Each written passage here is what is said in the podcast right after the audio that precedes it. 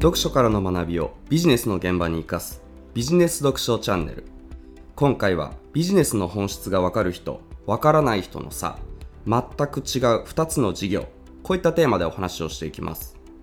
その生涯を閉じた1966年の1年間だけを切り取っても2億4000万人がディズニーの映画を鑑賞し1週間あたり平均1億人がディズニーのテレビ番組に熱中し700万人がディズニーランドを訪ねまた生存中の興行収入は実写映画が3億ドルアニメ映画も1億ドルという偉大な業績を残したウォルト・ディズニーの伝記創造の狂気ウォルト・ディズニーという本を読んだのですがウォルトは26歳の時に蒸気船ウィリーで成功のきっかけをつかみ1930年代はミッキーマウスの時代となって一躍スターダムにのし上がりさらに1937年には初の長編作品である白雪姫が世界中で大ヒットして確固たる地位を築くんですが一方でその後の第二次世界大戦の影響やスタジオ内のごたごた主力スタッフの離反などで1950年にシンデレラで再びヒットを飛ばすまで10年以上もの長い間低迷期やスランプが続いて苦労するんですが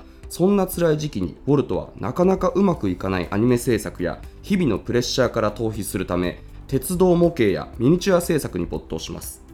映画やアニメ作りそっちのけで鉄道模型やミニチュア作りに熱中するウォルトに他の人間は当惑するんですが実はこの逃避目的で始めた趣味がその後ある壮大な事業へとつながっていくことになります。1940年代そんな低迷期のウォルトを描写したこんな一文がありました。読み上げていきます。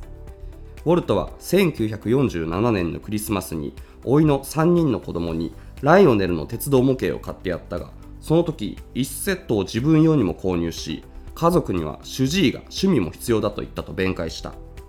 鉄道の模型製作に熱中したのはその工程が単純で民主的な点にもあった。ウォルト自身自分のことを新米機械工と呼んでいたが誰からも期待されず要求もされない立場が気に入っていた。ここへやってきて自分が何も知っていないってことに気づくのは何とも気分がいいものだとウォルトはブロギーに話していた。ウォルトは工作を楽しんだ。生産的な仕事をして完璧に作り上げることは初期の頃の長編映画の制作に似た意気込みだった。それがいつからかははっきりしないがウォルト・ディズニーは相当前からアミューズメントパークの建設を決めていた。ロイによれば全ては鉄道模型作りから始まったという。ウォルトは一般向けに大型の鉄道のモデルを作りたがっていたがテーマパークの構想があったから鉄道模型を作ったのかあるいは模型を制作するうちにテーマパークの構想が浮かんだのかわからないというこういった内容です。今日はこの部分を深掘りしていこうと思うんですけど結論から先に言うとマルチタスクにならないように一つ一つの事業をしっかり深掘りしつつ作り上げながらそれが手離れした後に他の新規事業を立ち上げていくこと。そうやって全く違う2つの事業をやってみると一つ一つの事業に取り組んだ深さに比例してそこに共通点だったりビジネスの本質を見つけそれを血肉にしていくことができるようになるのでぜひこのやり方をお勧めしたいと思います。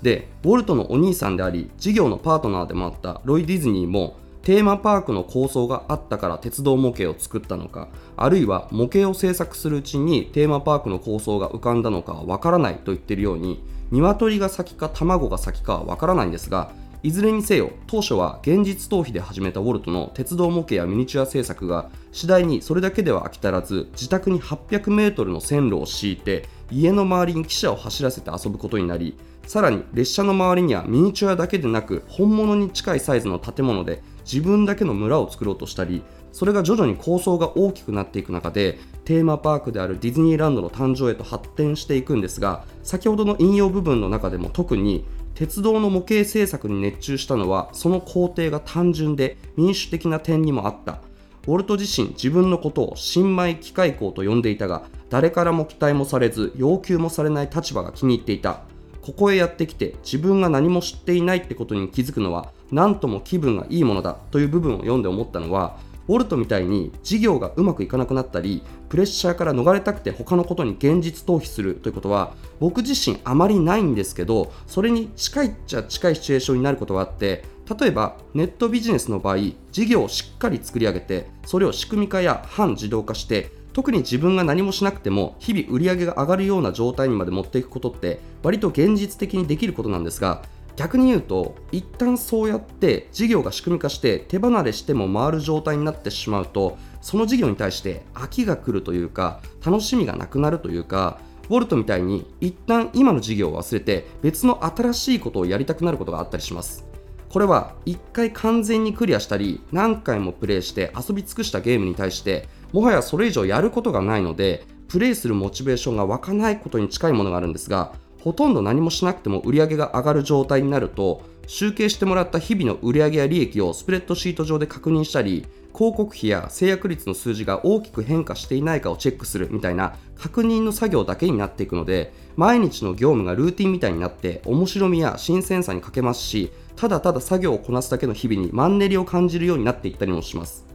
実際ビジネスをスタートさせた当初は一件一件商品やサービスが売れることがものすごい嬉しかったはずなのにいつしかそれが当たり前となって毎日20個30個40個売れることが普通になっていく。逆に20個くらいしか売れない日があったりするとほとんど何もせずに売り上げが作れているわけで喜ばしいことなはずなのになんか今日いつもより売り上げが悪いな今日は全然ダメな日だなみたいに感じることすらあったりします。これは事業1個でも軌道に乗せたり仕組み化半自動化して売上が上がる状態を作ったことがある方は共感してもらえるかもしれませんしものすごい贅沢な悩みかもしれませんがしっかり事業を作っていくとネットビジネスの場合そういうモードになるときって意外と多かったりします。でこういう時にウォルトがアニメ作りを忘れるために現実逃避で始めた鉄道模型みたいな感じで全く別の新規事業をゼロからスタートさせるとやっぱり全く新しいゲームをプレイし始めるみたいでめちゃくちゃ面白い状態に再び自分の身を投じていくことができますしこれは新規事業をスタートさせると毎回思うんですが新しいビジネスを始めた時って1件目の問い合わせだったり1件目の制約だったり最初に上がる1円の売り上げが格別に嬉しいものですし事業をスタートさせた時の新鮮さや初心を思い出すこともできる。もちろんプレッシャーもなければ失うものもないですしよく金融用語で損失を被る可能性をダウンサイドリスク利益が発生する可能性をアップサイドリスクみたいな言い方をしますが新規事業の場合は小さくテストしていけば失敗しても失うものはちょっとのお金と自分の時間だけなのでダウンサイドは少ないですし逆にうまくいった場合のアップサイドはめちゃくちゃ大きいので期待値で考えたら基本的に待っているのは明るい未来しかないわけです。リスクを気にすることなくまた誰に恥じることもなく大胆な一手を打ち続けることができますし日々の仕事が一気に楽しくなったり毎日の成果を見るのが待ち遠しくなったりします。例えば僕自身も去年から本格的にポッドキャストをやり始めてこのチャンネル自体も開設して半年以上が経ちますがやっぱりじっくり腰を据えてポッドキャストに取り組み始めたことで難易度の高いゲームをやり始めて毎日レベルを上げたり新しい攻略法を見つけていくのに近いものがあってそこに楽しさや攻略の面白さみたいなものをすっごい感じることができますし決して楽ではないですし日々の変化に一喜一憂してしまうんですけれどもこのポッドキャストを聞いてくださっている方からのコメントやリアクションを含め小さな進捗や成果が他の事業以上にものすごい嬉しく感じることもできていたりします。なのでそうやってある程度仕組み化や半自動化ができて自分が手離れしても売り上げがしっかり上がる状態が作れたり今の事業がマンネリに陥っていたり飽きを感じてしまうときは今やっている事業と全然関係ない事業に新しく手を出してみるというのもめちゃくちゃありだと思っています。ただもちろん以前バフェットビル・ゲイツ的集中イコール成功の条件の音声で紹介したマルチタスクシングルタスクの話じゃないですが次の新しいビジネスに取り掛かっていいのはあくまで今やっているビジネスがある程度自分の手を離れてもしっかりと回るような状態を作れた後だということ。逆にそうじゃない場合にあっちもこっちもと手を出すと完全にマルチタスクになってどっちもうまくいかなくなってしまうので今まだその途上にある人は目移りせず今やっている事業をクリアした後に待っている少し未来の話として今日の話を聞いてもらえばと思います。でここで面白いというか非常に興味深いのは1個のビジネスをクリアしてちょっと飽きが来ちゃったタイミングで全然違う別のビジネスをやり始めると新鮮味が出るから生きる活力になる。初心に戻ってまたビジネスを楽しむことができるということ以上に飽きたはずの既存ビジネスがさらにうまくいくヒントだったり一度完全にクリアし尽くしたと思っていた既存事業をさらに伸ばせるヒントをつかむことができるという点だったりします。これはなぜかといえば既存のビジネスから一度離れてみることで客観的に外側から見ることができるので中にいては見えなかったもの。視野が狭くなっていた時には気づかなかったものが見えてきたり立ち止まったり離れてみないと見えないものが見えてくるため新たな改善ポイントやアイデアが浮かぶというのはもちろんなんですけれどもそれ以上に全く違う2つの事業をやることでそのビジネスの本質の部分が見えてくるからというのが非常に大きかったりします。ちなみによく本質っていうやつ大体詐欺師とかビジネスに本質なんてものは存在しないみたいに言う人がいるんですがそんなことは決してないというかビジネスにもやっぱり本質みたいなものはちゃんとあると思っていてちなみに本質という言葉を辞書で引くとそのものの特徴となっていてそれ抜きにはその存在が考えられない大事な性質要素という意味になっているんですがじゃあビジネスの本質って具体的にどんなものなの？というと例えば2019年3月に放送されたガイアの夜明けの中で村上ファンドで有名になった村上義明さんが移住先のシンガポールの隣のマレーシアでマンションや商業施設の開発など巨大な不動産開発を手掛けガイアのインタビューに答える中で安く買って高く売る以外の商売が何かあったら教えてよ。これがビジネスじゃないですかと答える印象的なシーンがあったのですがこの村上さんが言う安く買って高く売るなんかは典型的なビジネスの本質だったりするわけですよね。これは実際によくよく考えてみると確かに安く買って高く売る以外のビジネスって基本的に世の中に存在していなくて安く買って高く売るが分かりやすい物販系ビジネスに限らず例えばブログの記事を書いてアドセンスだったりアフィリエイトで収益化する場合も SEO という無料の集客で1アクセスを0円で安く買ってそのアクセスを広告主の販売ページに流して制約させることでアフィリエイト報酬で1件3000円とか1万円とかそのアクセスを高く売ることができて差額を利益として設けることができるわけですしあるいは広告収入で稼ぐ YouTuber みたいな仕事も例えば1000円のガチャガチャ10万円で100回やって大当たり出してみたみたいな企画をやるときもそこに10万円の経費をかけてもその動画が大きな再生回数を叩き出してその企画を通じて仮に3 4 0万円以上の広告収入が生まれるなら10万円の経費でコンテンツを安く買ってそれを3 4 0万円の広告収入へと変換して高く売ることで差額を利益として設けることができるわけでやっぱりどんなビジネスもその構造を紐解いてみると安く買って高く売るに当てはまりますしこれがビジネスの本質の一つだったりします。ちなみにこの安く買って高く売るを SARS と呼ばれるような月額課金でソフトウェアを販売するサービスだったり顧客リストを獲得していくビジネス向けにより具体的に数値化したものが時価総額3兆円秘密のグロースハックや1800億円で売却のリアルタイム戦略調整の音声の中でも紹介した LTV と CAC の話。つまり LTV1 人のお客さんが一生のうちにもたらしてくれる合計の利益が CAC1 人のお客さんを獲得するために必要なコストを上回っていればビジネスが成立しこの LTV と CAC が最低でも3対1ぐらいの割合になっていることがビジネスをうまく回せている指標といういつもの話だったりするわけですがやっぱりどんな言い方でも構いませんがビジネスの本質である安く買って高く売るや LTV が CAC の3倍以上になるが成立していなければどんなビジネスも事業として成り立たないわけですよね。じゃあこういう本質みたいなものをたくさん知っておくと何が良いかといえばビジネスの本質というのはカーナビが示す正しいルートみたいなものなので何か新しくビジネスをスタートさせる場合は正しいルートを知っていることでその事業がビジネスの本質から大きくずれていないかってそもそも参入する価値があるかどうかを判断することができたりあるいはすでに事業を始めている場合は本来歩むべき正しいルートを知っていることでビジネスの本質からズレが生じた時に軌道修正をしていくことができるわけです。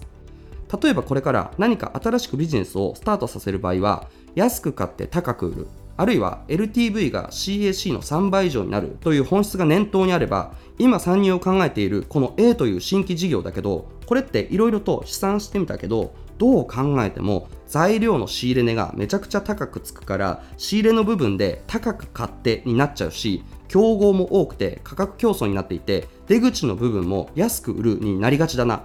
もちろん工夫の余地はあっても基本的には高く買って安く売るのビジネスだから本質からずれまくっているし無理ゲーというかわざわざ参入するうまみが少ないビジネスだよねとか今参入を考えているこの B という新規事業だけどこれっていろいろと試算してみたけど今は CAC もめちゃくちゃ高騰していて1件の顧客リスト取得に23万円ぐらいかかるから仕入れの部分で高く買ってになっちゃうしかといって商品のリピート性も弱いから LTV も頑張って4万円ぐらいが限界で出口の部分も安く売るになりがちだしこれも高く買って安く売るのビジネスで本質からずれまくっているしわざわざ今からやる意味はないかなみたいな判断ができるわけですし逆に言えば今参入を考えているこの C という新規事業だけどこれっていろいろと試算してみたけど今は CAC もめちゃくちゃ安く1件の顧客リスト取得に5600円ぐらいしかかからないから仕入れの部分で安く買ってが実現できるし商品のリピート性も強いから LTV もめちゃくちゃ硬く見積もっても少なくとも CAC の5から10倍ぐらいに伸ばして高く売るが実現できそうだしこれは安く買って高く売るの本質に沿ったビジネスができそうだからやらない理由が見つからないなみたいな判断もできるわけですよね。あるいはすでに事業を始めている場合は安く買って高く売る。あるいは LTV が CAC の3倍以上になるという本質が念頭にあれば仕入れの部分で安く買っての逆である高く買っての状態になっている場合は最近原材料費の高騰で仕入れ価格が上がってきてしまったから今よりもっと安く商品を仕入れる方法は何か考えられないだろうか。そうだな。今までは A という素材で商品を作っていたけど B の素材に変えたら品質も落とさずに商品の仕入れコストを抑えられるかもしれないな。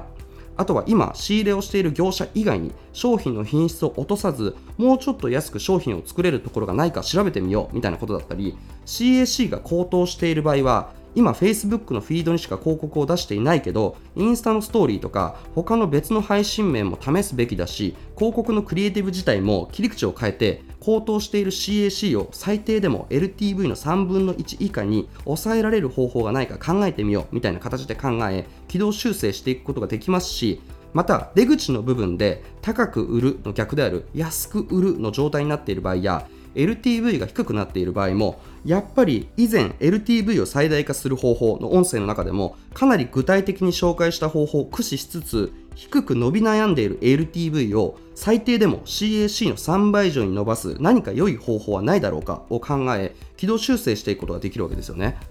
もちろんこのビジネスの本質というのは安く買って高く売る以外にも様々にあるわけですがやっぱりこういうポイントをどれくらい押さえておくことができるかどれくらいその本質に沿ってビジネスを展開できるかが長く稼ぐ上でめちゃくちゃ大事になるわけですがじゃあこの本質ってどうしたら見えてくるの？どうしたら見つかるものなの？っていうとものすごいシンプルで冒頭でも紹介した全く違う2つの事業をやってみると一つ一つの事業に取り組んだ深さに比例してそこに共通点だったりビジネスの本質を見つけそれを血肉にしていくことができるようになるものだったりします。